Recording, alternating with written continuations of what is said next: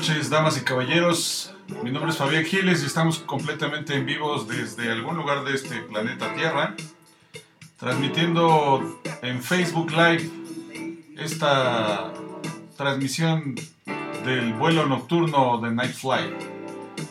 Esta noche de 20 de octubre de 2020, pues estamos de alguna manera pues dando gracias que estamos vivos, pero pues la vida se va en un parpadeo. Para muestra de ello, es pues, una noticia que pues para mí es este, triste porque, y para muchos de mi generación, por la muerte de un vocalista del grupo The Outfield, Tony Lewis.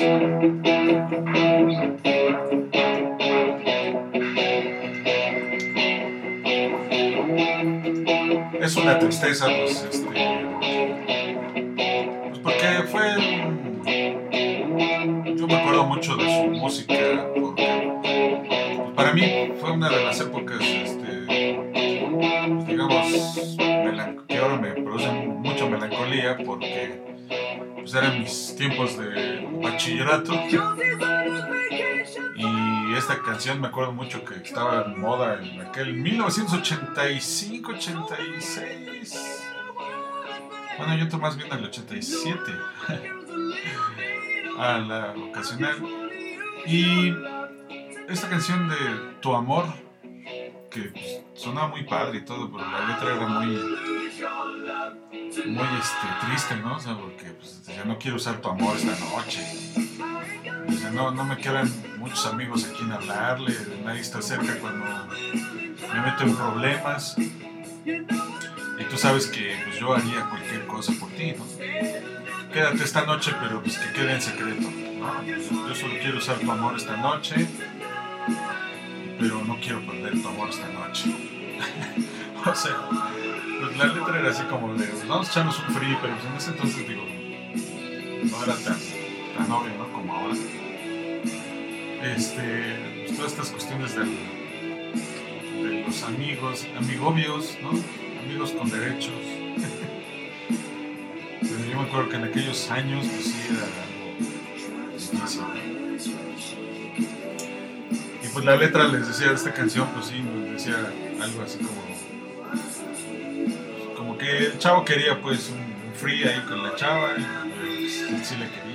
Y, luego fue cuando dice, cuando te vayas, ¿podrías por favor cerrar la puerta? Y no vayas a olvidar lo que te dije. Solo porque tengas la razón no significa que yo esté equivocado. Y tengas otro hombro sobre el cual llorar. Y volvió otra vez el coro, ¿no? Solo quiero usar tu amor esta noche.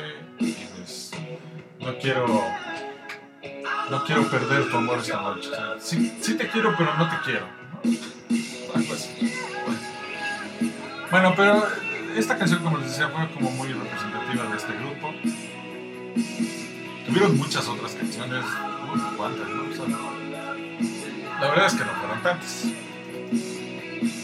Hay que ser realistas. No, no fueron, no fueron tantas así como como que como que pues no, no, no había no había todas esas canciones se parecían mucho no o sea, pues, y los videos también que hicieron este, pues en esas épocas.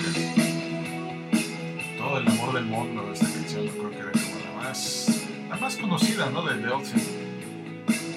y sobre todo porque pues fue una época muy muy glamorosa no muy glamorosa en cuanto a la música,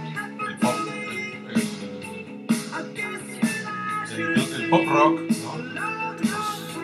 nos dieron estas, estas este, notas de,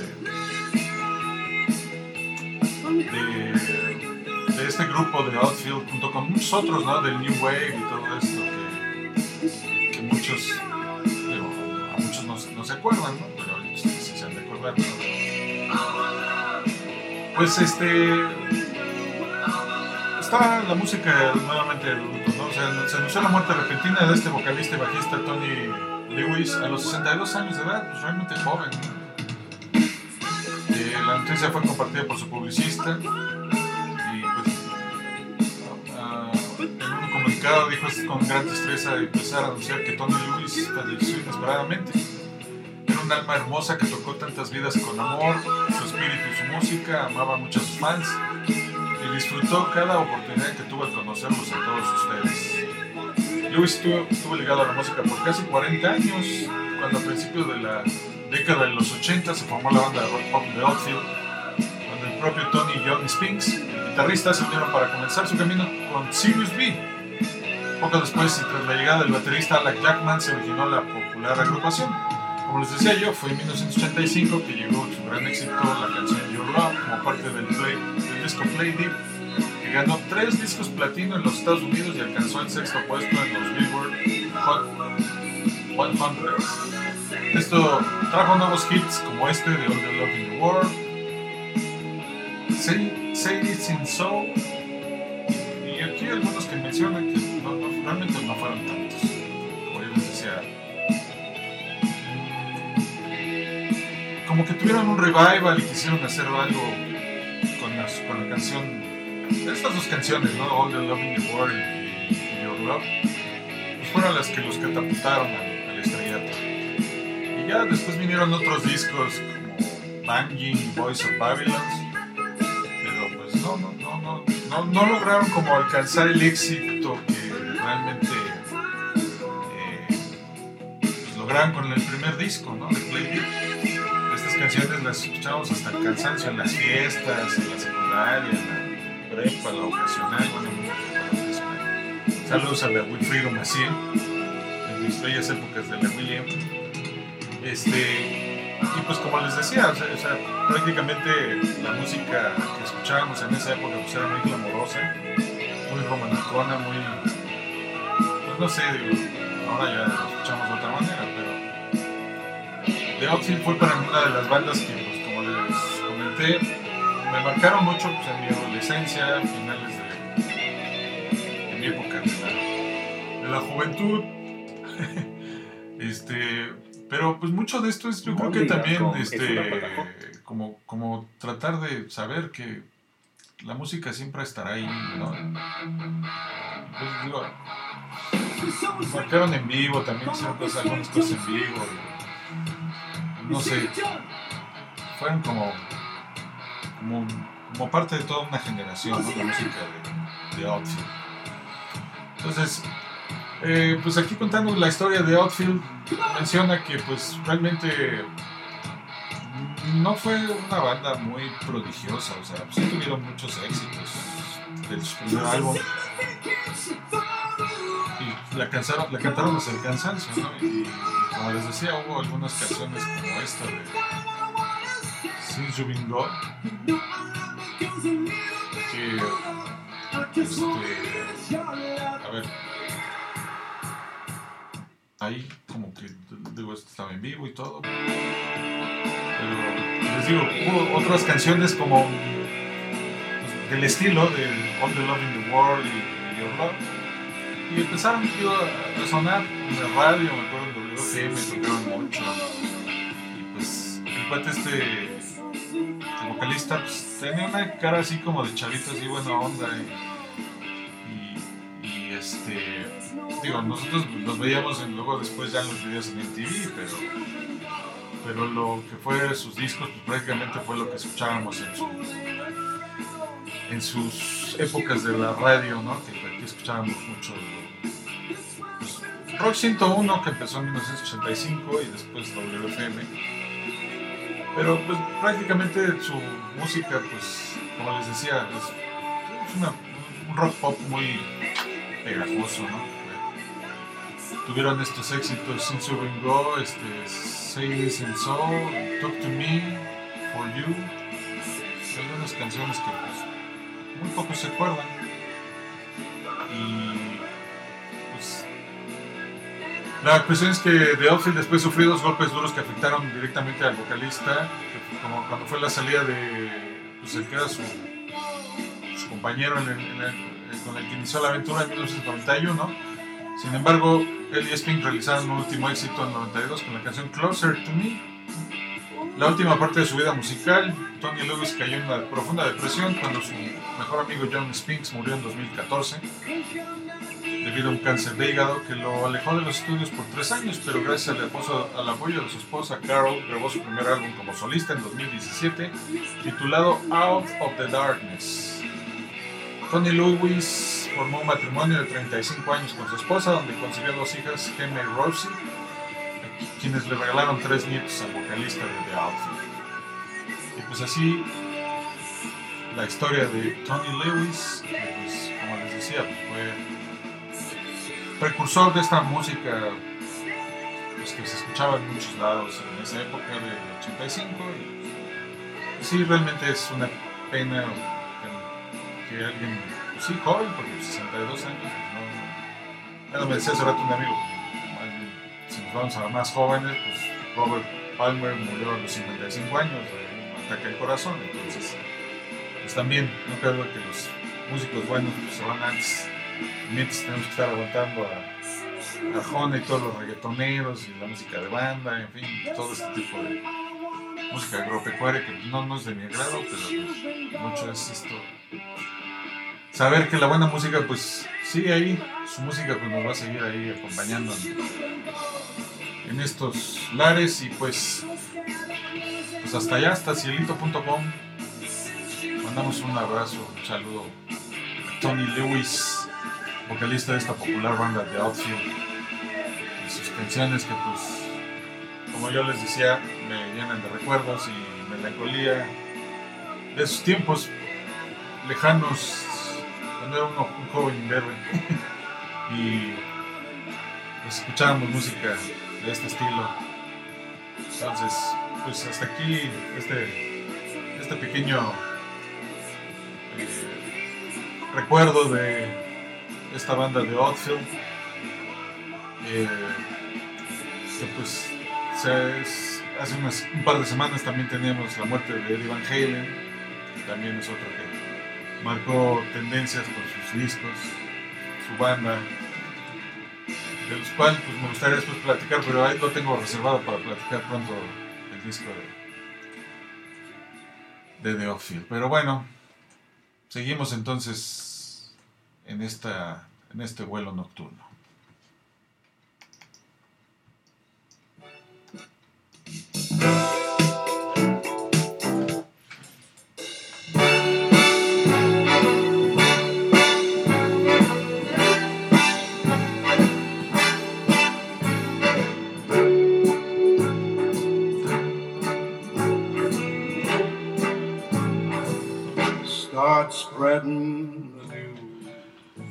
Escuchamos de fondo esta canción del Blue Eyes, Frank Sinatra, tema de New York, New York, porque viene a colación porque alguien muy pronto va a ir a visitar a Nueva York, nada más y nada menos que al Chapo Guzmán y al Genaro García Luna, el ex ministro de la Defensa, Salvador Cienfuegos Cepeda. Resulta que hoy fue su segunda audiencia y aunque pidieron libertad bajo fianza de los 750 mil dólares, el juez se la negó y pues al parecer todo indica que va a ser llevado a, presentarse a juicio a la corte de Nueva York, de donde le, quieren, le van a más bien imputar ahí sus, cargos, ¿no? El mismo exministro de Defensa en esta audiencia negó que quisiera huir a México ni que haya riesgo de fugas por, querer lavar su imagen. Sin embargo, el abogado de Cienfuegos dice que la cifra de 750 mil dólares que presentaron como opción de, de fianza son los ahorros de toda la vida del exsecretario de la Defensa. Eh, añadieron que al quedarse en prisión colocan a su cliente en riesgo de contagiarse del COVID. Recordó que Cienfuegos tiene 72 años, por lo que está entre las personas más vulnerables. Eh, el juez Alexander McKinnon anunció también que este viernes se firmará la orden para trasladar a Cienfuegos a Nueva York, donde el exsecretario de Defensa está acusado de tres delitos de narcotráfico y uno de lavado de dinero. El traslado se produciría en un lapso de dos a tres semanas. O sea, todavía no se va, según lo que estamos viendo aquí. Eh, fue detenido la, noche del jueves pasado, el jueves 15, en el aeropuerto de Los Ángeles Eh, la Fiscalía de Estados Unidos acusó en una audiencia que duró, duró solo cinco minutos esta audiencia a Salvafuegos, donde se le imputaron cuatro delitos, tres de narcotráfico y uno de lavado de dinero, por lo que deberá rendir cuenta eh, en esta en esta situación de del, los, los tráficos que se- los delitos que se le imputan entonces pues eso va a ser la cuestión que lo va a por la que va a estar ahí de pues le van a presentar cargos a este señor. Entonces pues como estamos viendo este señor general de división retirado Salvador Cienfuegos se desempeñó, que se ve desempeñó como titular de la Serena del 1 de diciembre de 2012 al 30 de noviembre de 2018 durante el sexenio del entonces presidente Enrique Peña Nietito pues ahora está viendo se, la está, se las está viendo negras realmente. Pobre pues así todo esto todo en esta vida se paga dicen entonces pues mucho es saber qué es, qué, qué será lo que va a pasar con, con este tema del, de, la, de la acusación contra el ex ministro de Defensa, como dicen, el secretario de Defensa, Salvador Cienfuegos, porque pues las cosas para él no pintan nada bien. Al parecer todo va a estar patas para arriba con respecto a su a su proceso. Ya le negaron la, la fianza y pues su abogado su- precisamente llamó la atención una nota que menciona que el despacho de que defiende a, que está a cargo de la defensa de, de Salvar Cienfuegos es una defensoría de lujo, ¿eh? cobra hasta mil dólares por hora. Mil dólares por hora. 20 mil pesos por hora. por, lo mismo, este despacho, como dicen, es uno de los más prestigiosos, pero también de los más costosos en Estados Unidos. El despacho Queen Emanuel Urucar and Sullivan, que cuenta con más de 800 abogados en 23 oficinas de cuatro continentes y 10 países, presume tener entre sus victorias cinco sentencias favorables de nueve cifras. Los abogados de este despacho han representado empresas de gran nivel, al igual que han tomado casos relevantes como el Panama Papers, en el cual defendieron a diversos bancos involucrados en este escándalo internacional.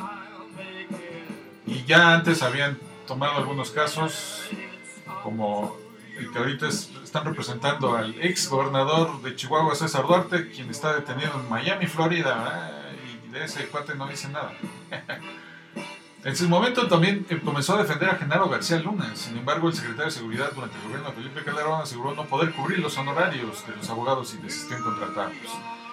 En su momento también los abogados representaron a Martín Díaz Álvarez, segundo socio mayoritario de Oceanografía, quien fue demandado por Citigroup. Y de igual forma, estos abogados han representado en litigios a empresas mexicanas como Grupo Empresarial Ángeles, Grupo Salinas y Televisa, entre otras. Así es que, pues, una defensoría de lujo, ¿no? Entonces, pues, yo no sé por qué decir que, bueno, lo que más de risa es esto de, eran los, los, los ahorros de toda su vida que estaba ofreciendo para pagar de fianza, menos de un millón de dólares, una bicoca, ¿no? En fin, pues ahí como que, eh, pues sí, nos pone a pensar que las cosas en ese aspecto, pues sí, como que poner un abogado que cobre mil dólares la hora, pues imagínate mil dólares la hora, o sea, hay gente que le pagan mil pesos pero la hora, ni siquiera eso, yo creo. Este, entonces, pues ahí las grandes diferencias de, de los temas en cuestión, ¿no? Y pues ahora reclaman que pues, si lo confinan a, a la cárcel, pues se va a contagiar de COVID como si el COVID no fuera un tema menor en esta, en esta nueva realidad, ¿verdad? Que ya hemos estado como hablando de esta cuestión del...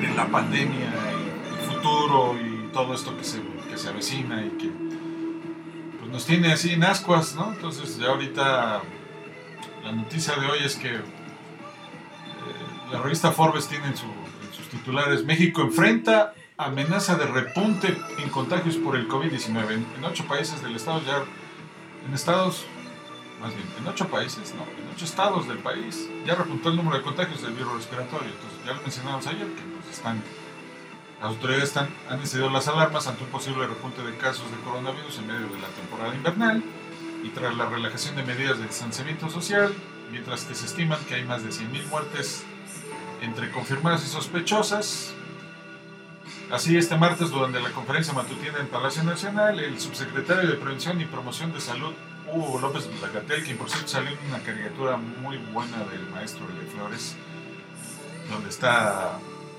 el mencionado Gatel, eh, López Gatel, señalando un mapa donde se ve resaltado en rojo el estado de Coahuila y el estado de Hidalgo, y dice, tenemos algunos indicios de que en estos estados existe un rebrote. en rebrote de prisma. Bueno, bueno. Este martes, como les decía, eh, el subsecretario López Gatel expresó su preocupación debido a que la pandemia ya suma 12 semanas en reducción, pero ya no con la misma velocidad que antes. Ante este freno a la desaceleración de contagios, el funcionario plantó dos escenarios posibles.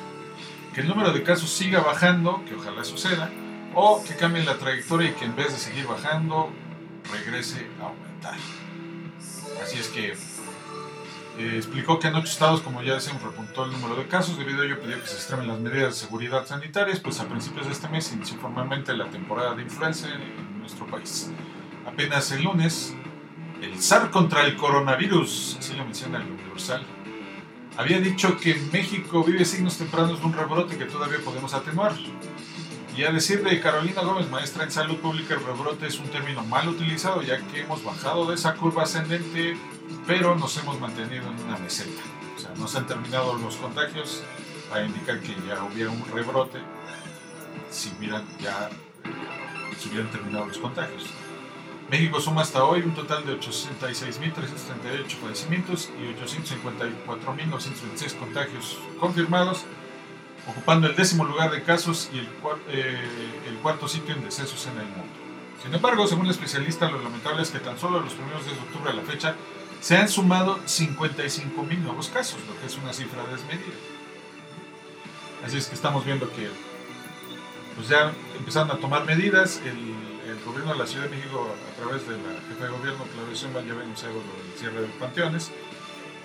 Y Ahora, eh, con motivo de las fiestas de la Guadalupana, la arquidiócesis de la Basílica, eh, bueno, en este caso, sí, la arquidiócesis primada de México, eh, envió una carta este, el rector de la Basílica para informar que junto con el gobierno federal y el capitalino se prevé cancelar las fiestas guadalupanas con el objetivo de evitar aglomeraciones que tengan un impacto negativo en la, en la propagación del coronavirus.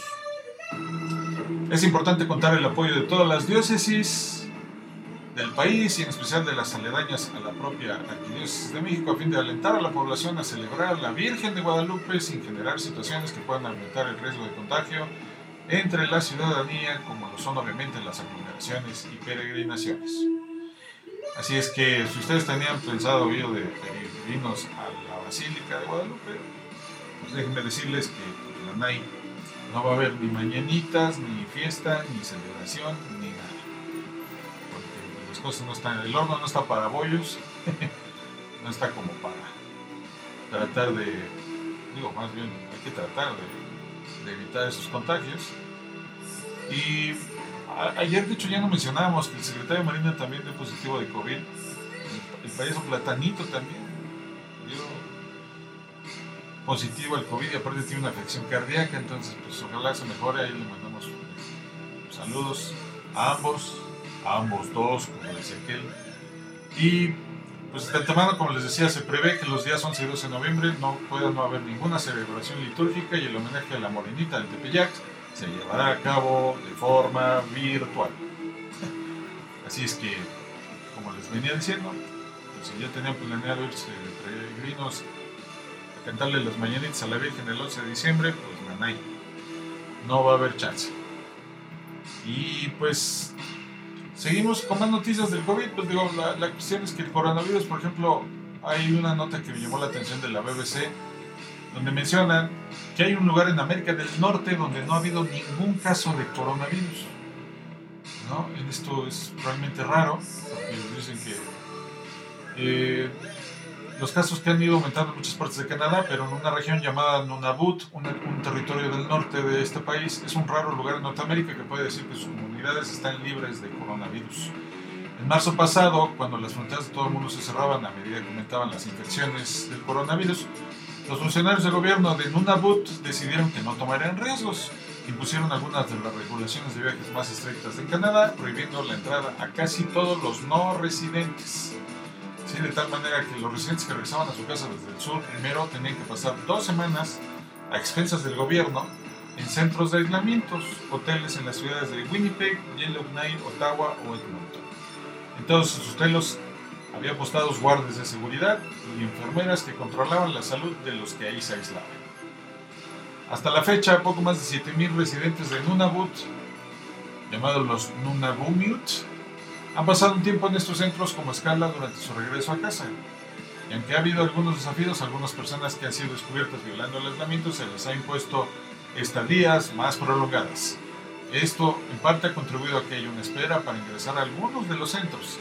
Y también ha habido quejas sobre la comida disponible para los confinados, casi casi como los del Torito, ¿no? Les dan de comer bien mal. Pero a medida que las infecciones por coronavirus se propagan por todo Canadá y con el número de casos en aumento, de, nuevo, el recuento oficial de casos en Nunavut sigue siendo cero.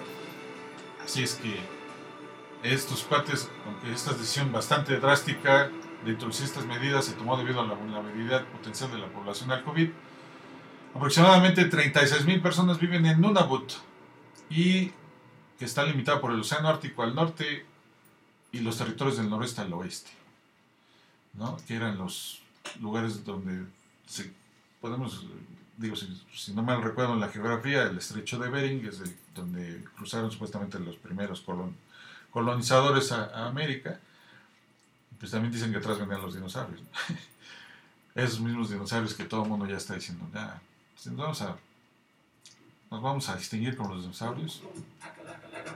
Mejor primero bailemos.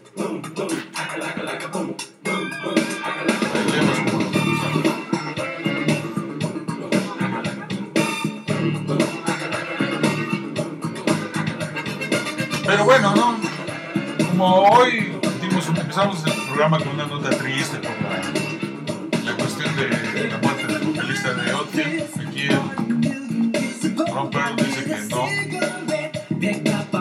no vamos a ni vamos a poner las luces de discoteca porque pues, no estamos como para, para esas cosas. Uy, bueno, es más bien un poco ahí como respetar nuestra situación de, de esta muerte, aunque aquí ya nos están echando pleito. Vamos a toda velocidad, capitán. Ajá, sí, señor. Este, pero bueno, vamos a seguir, digo, recordando su música de, de Outfield y todo. Pero ahorita que yo más bien estaba pensando qué disco les podré este, recomendar, pues me acordé de este, de este disco de Pulse, el álbum Pulse de Pink Floyd, que en 1994 salió a la, a la venta. Este no es el que tiene el LED aquí abajo, que, muchos decían, bueno, ¿cómo le, cómo le ¿Cómo le hicieron para tener un LED ahí en la caja del disco? Un LED rojo que parpadeaba. Según esto era para que si lo escuchabas en la noche y estabas estado ahí catártico, con las luces apagadas, pues el LED apareciera aquí vibrando para que encontraras la caja y supieras que ahí tenías el disco. Entonces yo, como les decía, pues yo soy muy fanático también de los discos, pero también me gusta mucho las colección, coleccionar este tipo de discos con ediciones especiales, que tienen pues toda esta este cuidado en la edición, con su bonita impresión, eh, bien cuidada, con ilustraciones, las ilustraciones del disco. Bueno, obviamente digo, son las escenas de, la gira en vivo que, tuvimos suerte algunos de ver en México en 1993, con esta concha acústica que traían en, el escenario y que venían presentando pues, varios discos de, de este esta agrupación desde el Delicate Sound of Thunder y obviamente pues The Wall The Moon, entonces aquí veíamos ver a- al buen David Gilmour, to- todavía no estaba tan canoso, lleno de, de arrugas, Nick Mason, ¿no? tocando ahí con estos efectos en rayo, láser, en las, en- las pantallas, este, bueno, la pantalla más bien redonda que tenía sus luces atrás. Entonces fue un concepto muy memorable, yo, yo lo recuerdo mucho,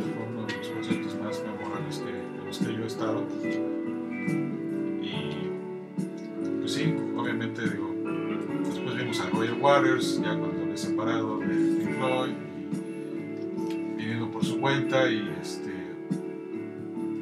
Pero esta gira de, de, de, de Pulse, de, de Pink Floyd fue, fue memorable, creo que bastante pues sí, que genera mucha nostalgia, música, el sonido cuadrafónico, me acuerdo. Y escuchar todas estas canciones que después digo, las he, las he escuchado con Roger Waters, pero obviamente no es lo mismo. Pero pues quería mostrarles, digo, los que están viendo la transmisión en Facebook Live podrán han visto que estaba pasando las páginas de este pequeño librito del disco de Pulse, donde se ven escenas del concierto, las, coristas, como les decía Nick Mason y Richard Wright, este, aquí al final del concierto con esta pantalla circular y su bonita edición de los dos discos de, de colección con esta portada que muy, muy característica de los discos de Pink Floyd, obviamente la, la portada de la funda, contiene algunas escenas del concierto donde se prestaron las canciones íntegras del Dark Side of the Moon. Entonces, pues sí, este, este disco de Pink Floyd, Pulse, pues es un disco que yo les recomiendo ampliamente, un disco bastante atractivo visual y, este, y auditivamente, el cual yo me, gusta mucho saber que es uno de mis discos favoritos, de- tanto su música como su empaque con toda esta cuestión. Digo, yo como diseñador gráfico siempre me ha gustado también esta parte.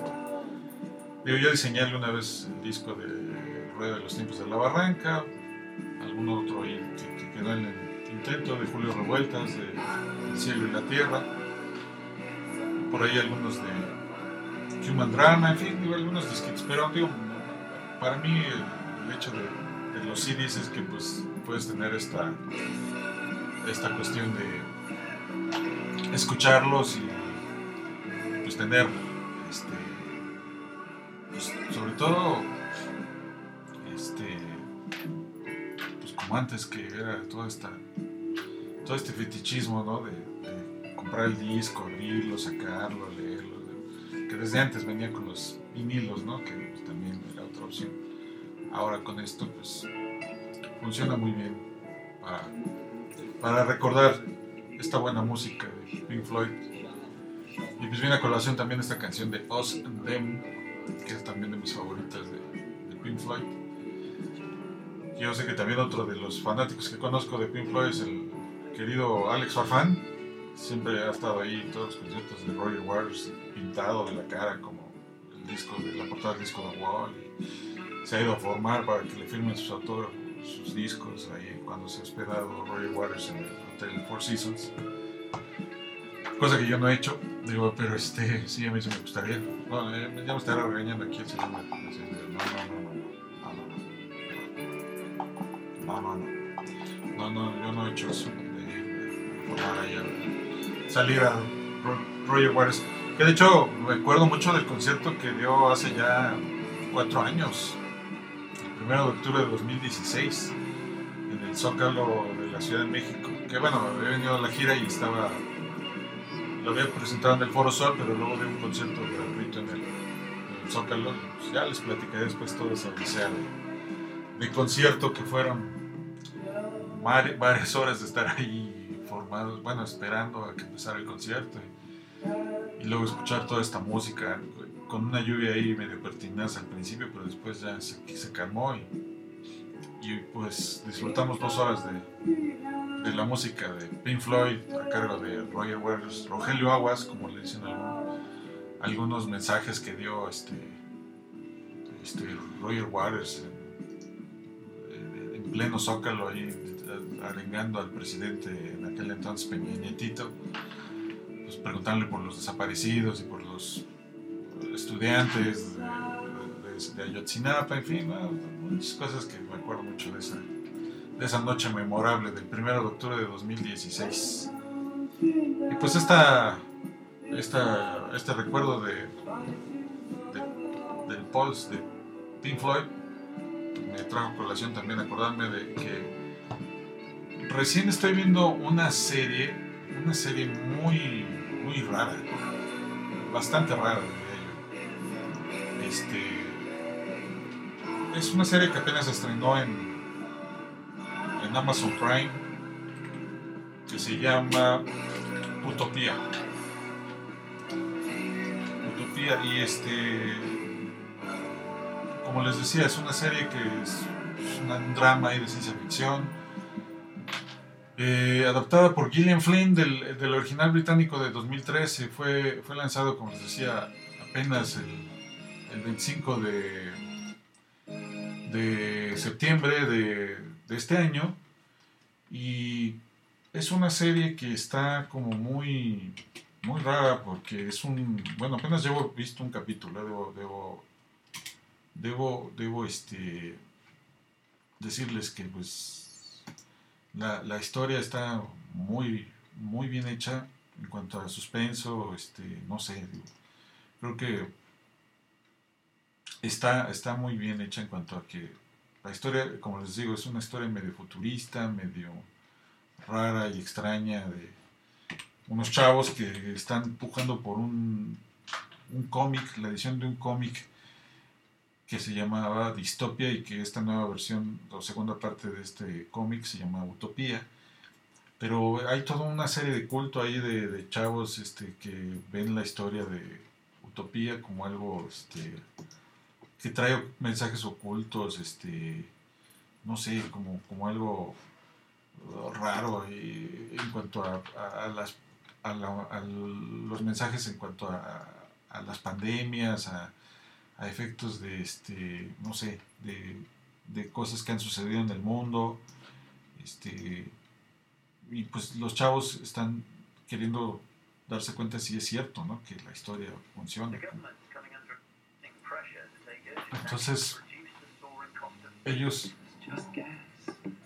quieren descubrir si esta nueva versión del, o bueno, esta segunda parte del cómic funciona como algo que ellos ya tienen como eh, estudiado, ¿no? Que, que hay mensajes ocultos, que hay cosas que, que están pre- pronosticando cuestiones que van a ocurrir en el mundo, pero pues muchos piensan que es algo eh, falso, otros piensan que no, que sí, sí es verdadero, este, en fin, y este primer capítulo que vi ayer en la noche, realmente está, este, pues tiene mucho suspenso, muchas cosas raras, extrañas, la misma historia que está completamente... O sea, la historia del cómic es de un, de un, de un científico cuya hija este, la salva porque hay una secta ahí de un- unos conejos asesinos y, y, este, quieren acabar con el científico y, quieren hacer lo que produzca virus para enviarlos por el mundo. Y este, pero pues como les decía, esta serie ya, había sido, ya había sido este, expuesta en 2013, según tengo yo aquí entendido. Y, y yo esto, digo, me llama la atención que la serie de, de Amazon, pues apenas está, este, pues tomando fuerza, digo, está, también es un poco rara, ¿no? Porque ah, está como medio extraña la serie, ya les decía yo que eh, tiene unas cosas ahí medio, medio raras, aunque son, son cosas que están enfocadas mucho a los, a los millennials, sobre todo a los que son así muy, muy dados a leer cómics. Mí me tocó una época en que, como les decía, Utopía es la historia de un genio científico, ¿no? Que supuestamente crea virus horribles, el ébola, el MERS, el Zika, y, y entonces él predijo todas estas cosas eh, en su cómic. Entonces se supone que debe haber ahí como un significado oculto, pero pues ellos están tratando de, de encontrar la forma de, de, de- hacerse de hacerse de este cómic, ¿no? Pero empiezan a ver que hay cosas, hay gente que está detrás de esta situación, no los quieren dejar que, que lean el cómic porque pues están saliendo a la, todo lo que se supone que sale en ese cómic es real, virus, armas biológicas, enfermedades creadas por el hombre. Entonces se supone que todo esto está saliendo a la luz y la gente no y la gente cargada de esto no quiere que la gente se, se dé cuenta que sí es verdad. Y este me llama mucho la atención que sale el actor que salió en The Office. Este, entonces creo que él también tiene un papel ahí muy raro, extraño, que va a llevar a, a- va a ser como el líder de estos este, muchachos que pues, quieren saber si realmente lo que ocurre en ese cómic es verdad o es mentira. John Cusack es como un líder así tipo Mark Zuckerberg, una, este, una corporación tecnológica y extraña y, y- y entonces pues aunque la canción de fondo es esta de de It's the End of the World ¿no?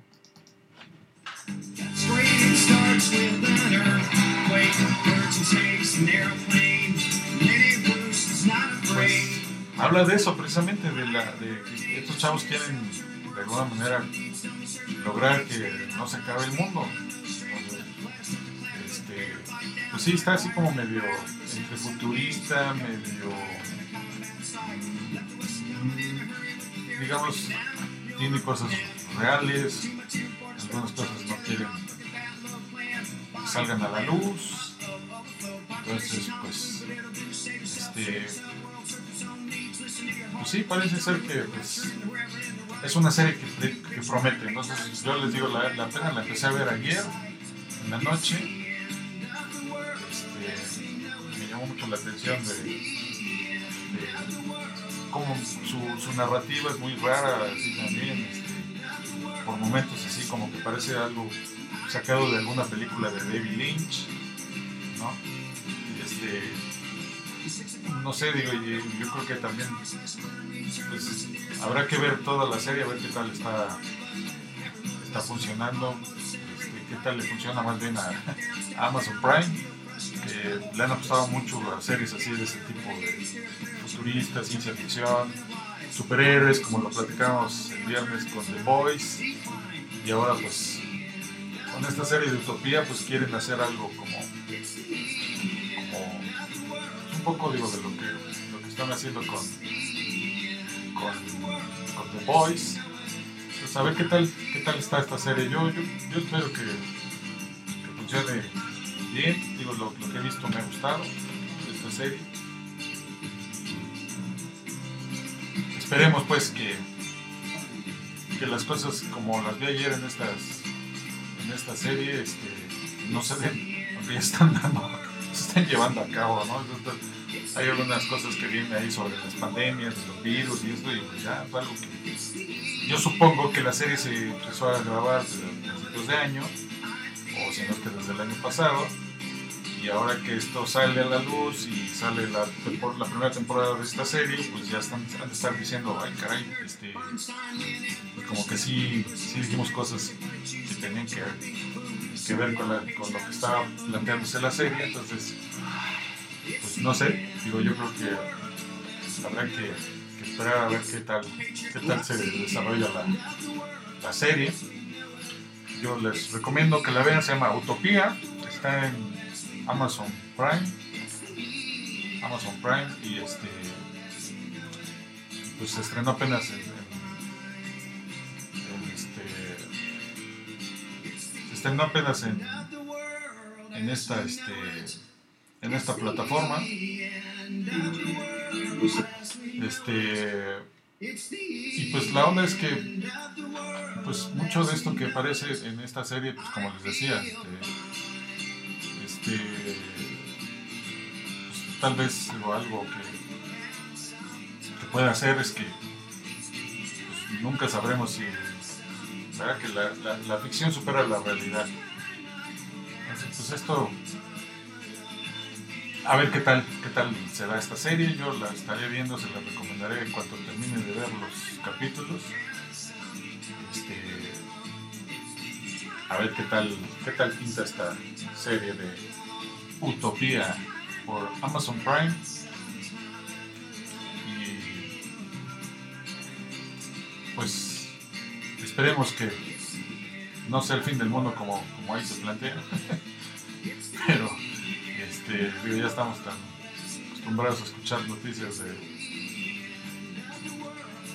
de, de la pandemia y de todo esto, pues que ya, ya no es tan, tan difícil que algo así suceda. Pero bueno, esta canción me acuerdo también de Shiny Happy People, también la de R.E.M. que viene a colación porque pues este hay cosas que digo hay que ser también un poco optimistas y pues ya estamos casi a punto de terminar este podcast de la Night Flight me gustó cerrar ahora con esta canción de Shiny Happy People para no ser tan